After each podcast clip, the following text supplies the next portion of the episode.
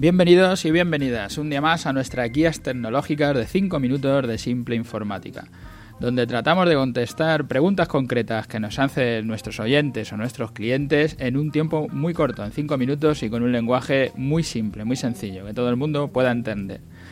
Bueno, hoy nos encontramos en nuestro programa 200 y por eso de ser el programa 200 tan redondo, ni va a tardar 5 minutos ni vamos a responder a una pregunta de un oyente. Hoy le titulamos Tenemos poca productividad, cómo mejorar la productividad en tu empresa. Contestamos a una estadística que, que nos llega todos los años, que la vemos y que vemos que España no es un país de los que sean los más productivos. Os adjunto en las notas del programa, os dejo puesta ahí la gráfica y vemos que estamos en, los últimos de los países, no estamos en, las primeras posiciones, ¿no? que es donde nos correspondería. la mejora de la productividad debería de ser uno de nuestros objetivos, ¿no? como, como empresarios tendríamos que intentar mejorar nuestra productividad a todos los niveles, en lo personal, en la empresa, a nivel de trabajadores o en la economía del país. Hablando a nivel de empresa, una empresa será más productiva cuantos menos factores, cuantos menos input necesite para producir sus salidas, sus outputs. Y los empresarios tenemos que conseguir que cada uno de los factores de todo lo que opera en nuestra empresa sean más productivos. Si habláramos de algunas mejoras genéricas en distintos factores, podríamos decir, por poner un ejemplo, Mejorar la productividad en el factor trabajo. Pues seguramente la formación constante para los trabajadores sería una forma de hacer que el trabajo fuera más productivo, que la gente hiciera más cosas en menos tiempo. Mejorar la, la productividad en el factor capital, en el dinero que emplea ¿no? cada uno de los empresarios. Pues seguramente sería mejorar las herramientas productivas. Mejorar la productividad en el, en el factor materias primas, por ejemplo, si os toca en vuestro sector, pues sería mejorar la calidad ¿no? de, esa, de esa materia prima. Ya hablamos sobre la eficacia y sobre la eficiencia en programas pasados. Poníamos el ejemplo que para mí es muy gráfico, que es muy fácil de entender, de una peluquería, ¿no? donde entran tres clientes en el día y están tres, tres peluqueros, los clientes son atendidos y los tres peluqueros han trabajado. Es un trabajo muy eficiente, se ha realizado el trabajo y se ha realizado en el tiempo que se quería, ¿no? Pero es, es un trabajo que es poco eficiente, es muy eficaz, pero es poco eficiente y la, y la peluquería es poco productiva, que es el tema que estamos hablando hoy. Al final lo estamos comparando, estamos hablando casi de las mismas cosas. Si solo hubiera un peluquero y cortara el pelo a los tres clientes, el trabajo sería igual de eficaz, porque el trabajo se haría. Han entrado tres clientes y a los tres clientes se les ha cortado el pelo. Pero la, la eficiencia sería mucho más alta, porque con un solo con un solo peluquero se realiza el mismo trabajo que han realizado los otros tres.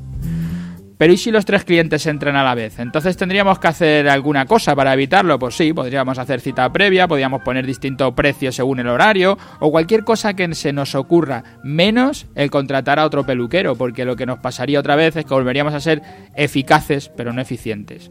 Aquí parece sencillo identificar en este ejemplo, pero continuamente vemos en las empresas que no se toman soluciones eficientes y se siguen haciendo las cosas como cuando no existía Internet, porque lo vemos a diario con Internet. El programa vamos a hablar de, del tema de productividad y por eso hay que tocarlo con Internet, con la red. Nos puede ayudar mucho a ser más eficientes, pero también tiene mucha fuente de distracción que puede hacer bajar muchísimo la productividad en una empresa o de tu propio trabajo, que nos hace perder incluso algún cliente por no cumplir plazos, por no estar fijados en nuestro trabajo y estar haciendo cosas que seguramente no fueran necesarias y las estamos haciendo. Y siempre obtenemos la frase típica del no tengo tiempo.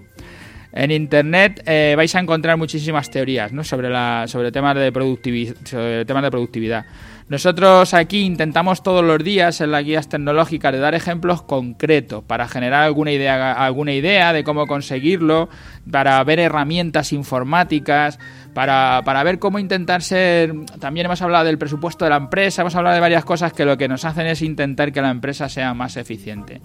Hoy solo damos unos consejos genéricos, ¿no? que los podéis encontrar, como digo, casi en cualquier parte por internet, de la forma de mejorar nuestro rendimiento y de mejorar el rendimiento de nuestra empresa. El primero de los consejos, que sería el más vital, es el planificar la jornada. Las horas son limitadas y tienes que decidir dónde las gastas. Utiliza el final del día, cuando acabe el día, para decidir qué vas a hacer mañana. Tienes que decidir qué va a pasar mañana y mañana tienes que cumplir lo que has dicho que tienes que hacer. Las mejores tareas te las tienes que poner a primera hora y que no sea el correo electrónico. Deja las primeras horas del día para hacer las tareas más importantes. Lo que es más mecánico, las cosas que puedes hacer en cualquier momento, pues déjalas para última hora, cuando estás menos concentrado, cuando te, te cuesta dar un paso. Y sobre todo, el correo electrónico que no te quite todo el día, no lo consultes continuamente y menos en esas primeras horas. Y si lo necesitas a primera hora, escanea un poco por arriba, saca lo urgente y cierra. Créate un firewall, como decimos en la informática, o una burbuja donde no tengas interrupciones. Si le dedicas tus mejores horas a tu trabajo más importante, no dejes que te interrumpan, porque esas interrupciones no tienen valor. Es alguien que quiere resolver un problema que podría resolver en cualquier momento. No le dejes. Créate tu burbuja o si no todo tu trabajo, el que llevas haciendo planificando la jornada, dejándote las primeras tareas, todo será en balde, porque te estarán comiendo tus mejores horas las interrupciones más absurdas. Pon fecha para acabar las cosas y cúmplelas. Si te marcas una fecha, te estás fijando un objetivo y te obliga a trabajar.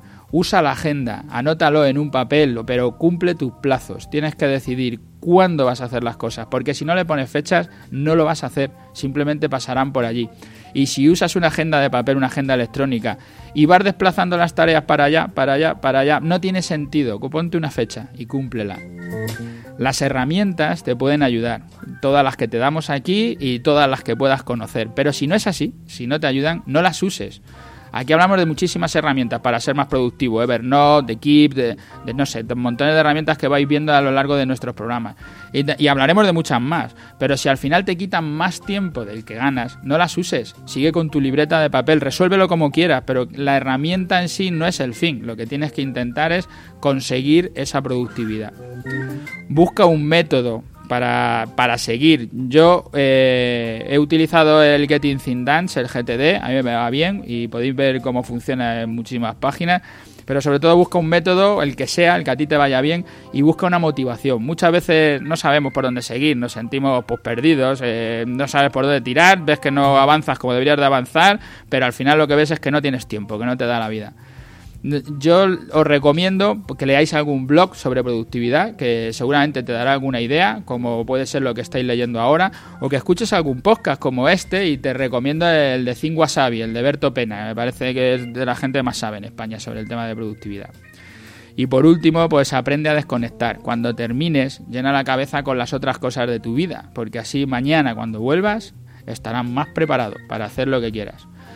Bueno, hoy por ser ese programa 200 hacemos este, este especial, ¿no? Donde, como digo, ni, ni dura 5 minutos, que ya vamos por los 7, ni intentamos contestar a una pregunta, sino que lo que hacemos es ver esa estadística de la productividad y tratar de hacer un, un, pequeño análisis ¿no? de cómo podríamos intentar resolverlo. Espero que os haya sido útil como, como los otros programas. Gracias a todos los que nos escucháis a diario por estar ahí, por seguir escuchándonos.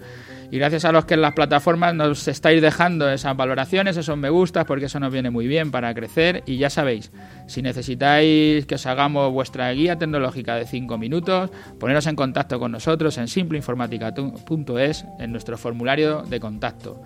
Hasta mañana. Thank you.